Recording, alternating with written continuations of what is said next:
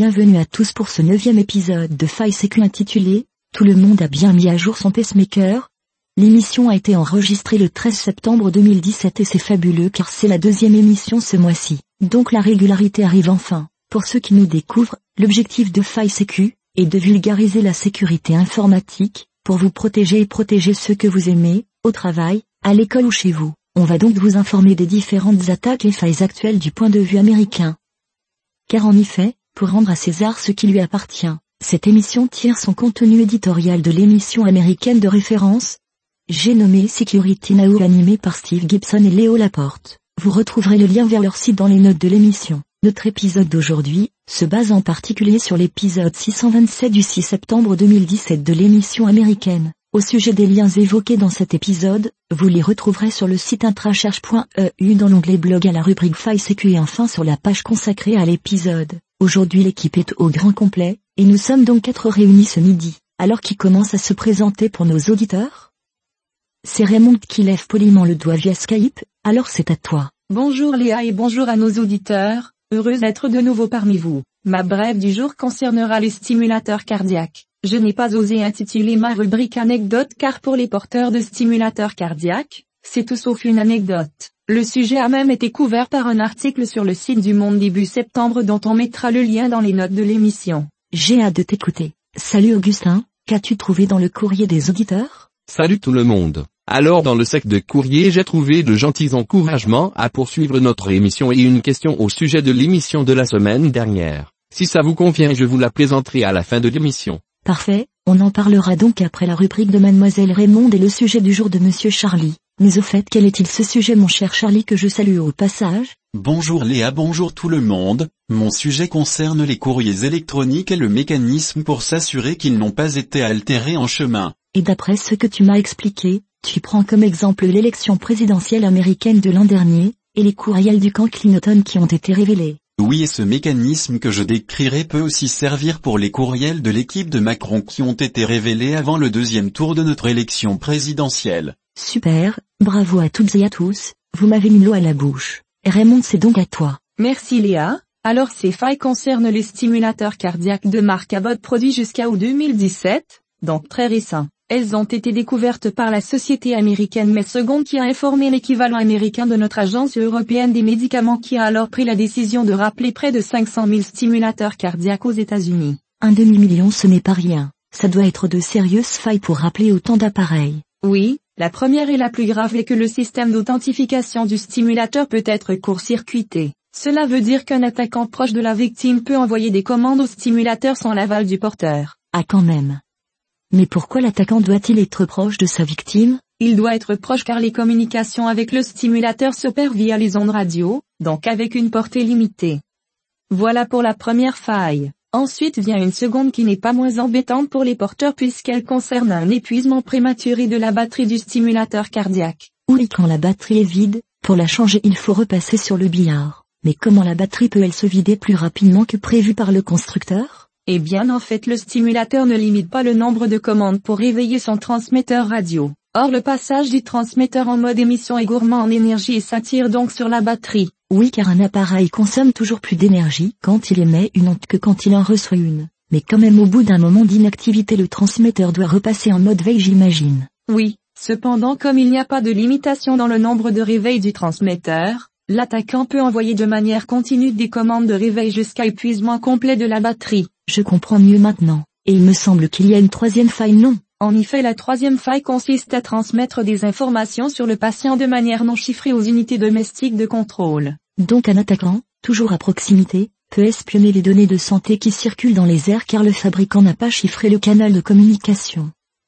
C'est quand même difficilement pardonnable de transmettre en clair des données sur le patient et tous les appareils qui se trouvent à proximité. Tiens à ce sujet, est-ce que ça utilise la bande Wi-Fi? Non je ne pense pas. Comme c'est un dispositif médical ça doit donc logiquement utiliser une bande médicale. Mais le fait que ce soit sur une bande différente n'est pas une protection efficace pour autant. Car il existe les radios logiciels qui peuvent être réglés sur n'importe quelle bande. C'est assez terrifiant. Mais que vont devoir faire les patients maintenant? Eh bien la bonne nouvelle si je puis dire, c'est que ces stimulateurs cardiaques peuvent être mis à jour via une technologie sans fil. Ainsi nul besoin de repasser sur la table d'opération mais il suffit d'une simple visite chez son docteur qui fera alors la mise à jour. Attention tout de même car le fabricant à botte précise que comme toute mise à jour logicielle, il est possible que le stimulateur cardiaque dysfonctionne après la mise à jour. Ainsi selon le fabricant, les dysfonctions peuvent aller de la perte des réglages jusqu'à la perte totale des fonctionnalités de l'appareil. Heureusement que ça se passe chez le docteur alors.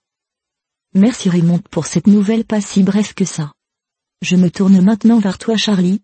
Est-ce qu'on peut croire tous les documents de Wikileaks? Tous les documents de Wikileaks je ne sais pas, mais concernant les courriels on a une solution pour s'assurer que les courriels sont bien les originaux, pour les authentifier en quelque sorte. Et c'est Robert Graham d'Erata Security qui l'indiquait déjà en fin d'année dernière dans son blog. On a donc un mécanisme pour vérifier que les courriels du Parti démocrate américain qui se sont retrouvés sur Wikileaks l'an dernier sont bien authentiques jusqu'à un certain point. Quel est donc ce mécanisme? Ce mécanisme repose sur un système appelé DKIM qui vérifie l'adresse de l'expéditeur. Par conséquent c'est utile dans la lutte contre le pourriel et aussi contre le hameçonnage puisqu'en plus ça atteste de manière fiable de l'intégrité d'un message électronique. Et c'est donc la solution de Robert pour vérifier les courriels de Wikileaks? Oui, mais pour que ça fonctionne il faut que le serveur de messagerie ait activé le mécanisme DKIM. Comment fonctionne ce mécanisme? Tu peux nous expliquer en quelques mots? Oui je vous explique. En fait quand vous envoyez un courriel, avant de l'expédier,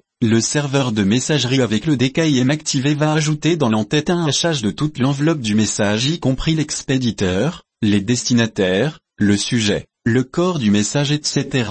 Il ajoute ensuite à ce hachage une signature cryptographique produite à partir de la clé privée DKIM du serveur. Ensuite quand le serveur de messagerie d'un destinataire reçoit le message, comme il voit qu'il y a une partie DKIM dans l'entête, il va aller chercher la clé publique DKIM du serveur d'envoi du message. Avoir cette clé publique lui permet de vérifier que le message non modifié a bien été signé par la clé secrète correspondant à la clé publique qu'il a trouvée. Bilan des courses si ça correspond, on peut dire que le message électronique n'a pas été modifié, et on peut donc se fier à son contenu. C'est ce qu'a fait Robert avec les messages de l'équipe d'Hillary Oui, et il a trouvé que les courriels de Wikileaks étaient bien des originaux de l'équipe Clinton. Mais attention.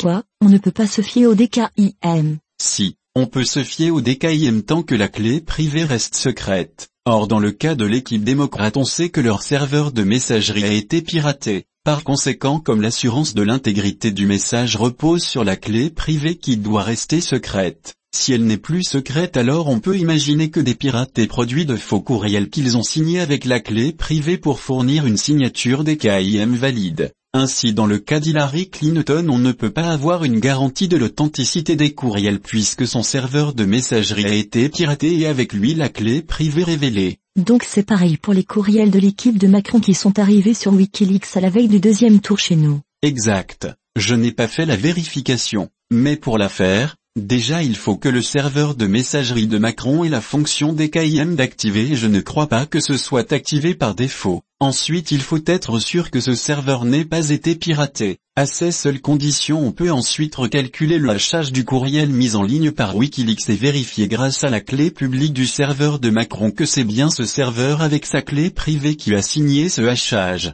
Euh, question bête, mais comment calcule-t-on le hachage et tout y quanti Tu as raison de poser la question, car normalement ce sont les serveurs qui s'occupent de ça. Les utilisateurs de Mozilla Thunderbird peuvent se tourner vers une extension qui va faire les calculs et vérifications à leur place. Ensuite il suffit d'ouvrir le message téléchargé depuis Wikileaks et on a la réponse. Tant que le serveur n'a pas été piraté. Merci Charlie c'était vraiment très instructif.